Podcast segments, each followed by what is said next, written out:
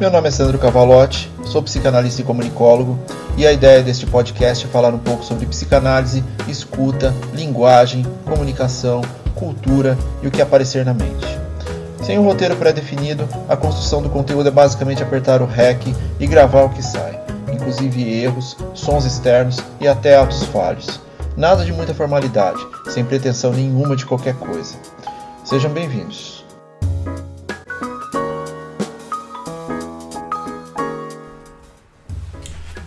Episódio 21 Sim, homem, você pode e deve chorar.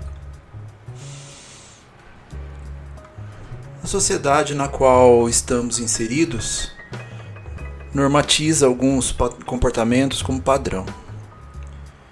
Um deles é de que o homem é um ser que controla seus sentimentos. Estou falando do homem mesmo, masculino.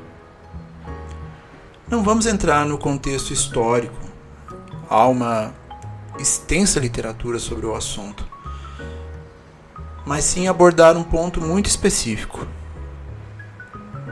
Por que o homem tem essa resistência em chorar?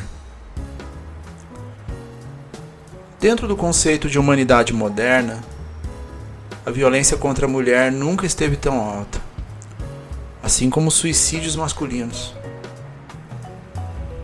Não são simplesmente números, existem dados sobre isso.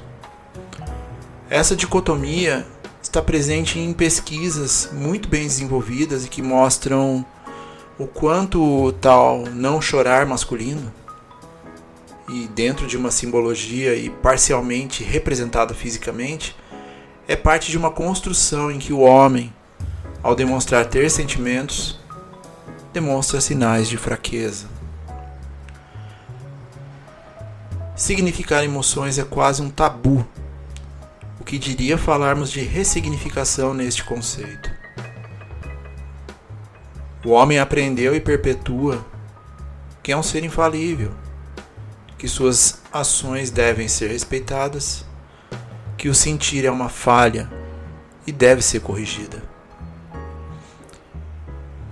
Estes são apenas alguns elementos dentro de um conceito muito mais amplo, mas que reduz o homem a um ser que não canaliza nada do que sente, internaliza, tenta reprimir, finge que não existe. Mas o inconsciente não trabalha dessa forma. Portanto, o dar-se a oportunidade de vivenciar o que se sente também é mecanismo que auxilia na manutenção dos afetos. Não dá para se livrar de um sentimento sem vivenciá-lo. Qualquer tentativa nesse sentido falhará e gerará desequilíbrio emocional e mental. Desenvolve-se assim uma cultura de elementos desequilibrados, que ouvem desde criança para engolir seu próprio choro, ou choro é coisa de menina. Sem o acompanhamento emocional, fatalmente esses afetos acabarão em tristeza, depressão e o mais latente na atualidade, a violência física, emocional e psicológica. E essa o fato de ser um destaque na atualidade é muito em função da normalização das violências em nossa sociedade pelo discurso político dos últimos anos. Para a psicanálise, o choro é uma forma de expressão dos afetos, do sofrimento, da relação com as frustrações, alegrias de algo que está se passando com aquele sujeito. Um ponto de acolhimento, já que ele confere uma identidade corporal a um sentimento. São várias as formas de chorar: no luto, no silêncio, na saudade, na ausência, na memória, no apelo, no embaraço, na inibição, na necessidade de expressão plena e cheia de dificuldades, aquele choro que não vem e quando vem, nos liberta e traz uma torrente de significantes. O choro velado. E até o choro dentro da erotização, por que não? A lágrima pode ser vista como a interpretação física do afeto, em um formato simbólico. O choro pode ser visto como a reestruturação do reviver um acontecimento fora de época com um efeito transformador. Revivenciar algo. Ou pode ser visto como uma repressão do processo dentro dele mesmo. O choro pode, inclusive, substituir a fala quando aproximado da expressão da angústia. O choro do ódio, da raiva, da hostilidade, que de certa forma nos homens é relacionado com a estrutura de fragilidade. O homem não pode chorar, porque isso é pro fraco. Ser tomado completamente por uma emoção é um sentimento fraco. A expressão dessa emoção seja por qual motivo for, é uma forma de vulnerabilidade? Ou há muito mais coragem em expressar-se do que imaginamos? A lágrima, ela pode ter funções sociais muito mais complexas do que imaginamos. O choro não vertido também está ligado à violência. O que não colocamos para fora através dos afetos torna-se físico. Há incontáveis estudos apontando para o aumento do feminicídio, violência doméstica, do descontrole emocional masculino, da descarga que não se dá mais para ser contida e colocada em prática através do comportamento violento. Muito disso porque os homens e sua pretensa masculinidade não achem que seus sentimentos devam ser observados, pois, na grande maioria das vezes, tais sentimentos têm a ver com inseguranças próprias impotências diversas e, segundo Lacan, por que não, o impossível de ser dito.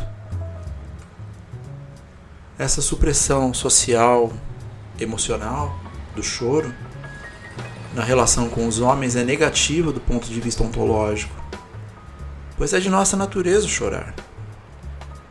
A modernidade nos permite repensar os afetos e essas estruturas arcaicas relacionadas ao sentir precisam ser quebradas. Principalmente na relação com a masculinidade, que sim, pode e deve transbordar. Essa relação insidiosa com a vergonha, com a dor, com a fragilidade, com a profundeza de um sofrimento, precisa ser observada e combatida por todos nós. Não só pelos aspectos emocionais e psicológicos, mas também porque fisicamente chorar tem dezenas de aspectos positivos e saudáveis no nosso corpo. Entre eles, a eliminação de toxinas internas, o alívio no tensionamento dos nervos, a liberação de neurotransmissores e hormônios, a mudança de direcionamento de uma possível somatização, a regulação de vias emocionais e do estresse, Evita, inclusive, o direcionamento de energias para fugas, como vícios, necessidades superficiais de consumo e a velha sensação de não pertencimento. Chorar faz parte de uma vida saudável. Experienciar sentimentos abre novos horizontes e um novo posicionamento do seu eu individual e em comunidade. Vincular o choro dos homens à maturidade, imperfeição, fraquezas diversas, pode mostrar muito mais sobre quem aponta o dedo do que para quem o dedo é apontado. Choro é sentimento e quer dizer algo, seja qual for a forma que ele venha. Tem um significado. E tudo bem. E você, homem, você deve chorar por diversos motivos. Mas o principal, você pode chorar. Se você quiser e tiver coragem suficiente para permitir-se o sentir. Vamos rever esses conceitos arcaicos aí?